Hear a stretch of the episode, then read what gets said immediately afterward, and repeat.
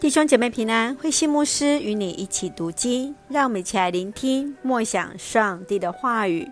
撒母耳记上第四章，约柜被掳。撒母耳记上第四章是记载第一次约柜被非利士人掳走。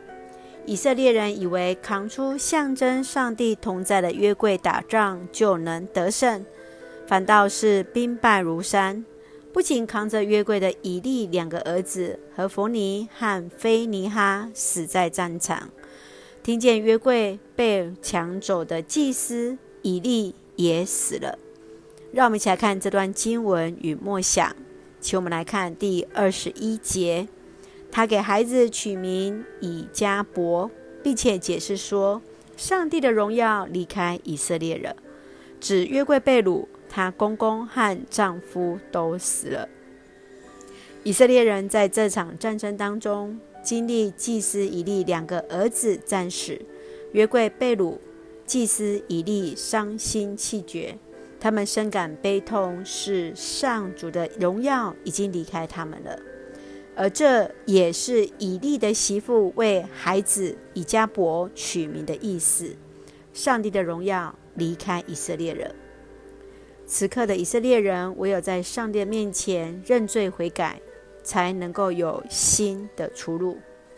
你会如何面对失败、困难？是否会先察觉自己与上帝的关系呢？你会如何来寻求上帝的帮助？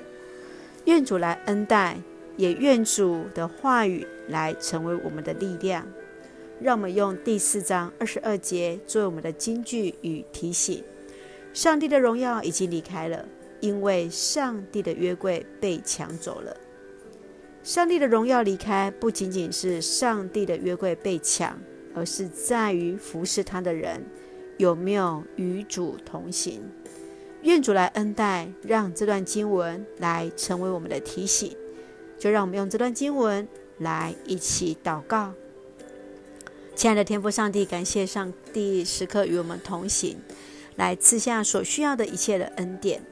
你是我们真实的力量与帮助。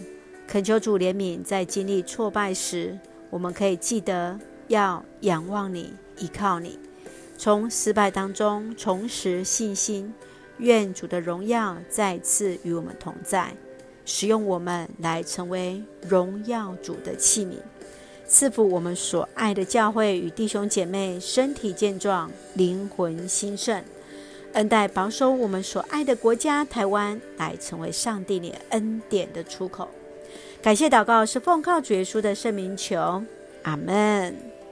亲爱的弟兄姐妹，愿上帝的平安与你同在，愿上帝的荣耀与我们同行。大家平安。